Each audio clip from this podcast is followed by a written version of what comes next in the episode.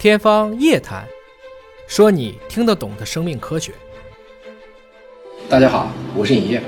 今儿给大家推荐一本我看到的生物工程的不错的一本书，叫《生命科学：无尽的前沿》。那实际上这个题目是意译过来，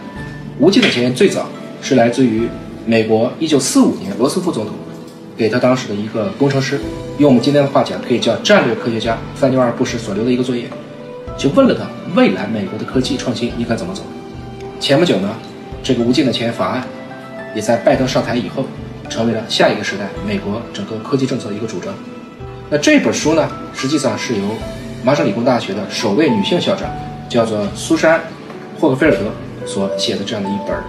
结合了生命科学、医学和工程学的一个书。麻省理工大学我们都知道，它特别强调的就是多学科的一个融合。这里面呢是前后讲了一共是七个故事。包括未来从何而来，生物学能不能做电池，水的故事，抗击癌症的纳米颗粒，给大脑扩容，喂饱全世界，还有一个如何再次绕过人口陷阱。应该来讲呢，这个女性作家的她的笔法非常的细腻，啊，基本上读每一个章节的时候，你都感觉她在教你如何去做一次新的工具、新的技术，如何把不同的人、不同的技术整合在一起。尤其让尹哥感动的是呢，它这里面每一个章节，在科技的背后都有浓郁的人文情节。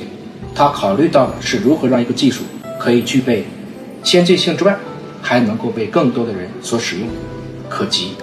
那么这本书呢，尹哥是在飞机上看完的，整个书不厚啊，大概只有啊，去掉后面的参考文献，就是在不到两百页啊。所以呢，其实如果你看书速度快的话，我都建议你可以在三个小时之内看完。尹哥看书啊，你们都知道，一般就会放一个登机牌，做成一个书签，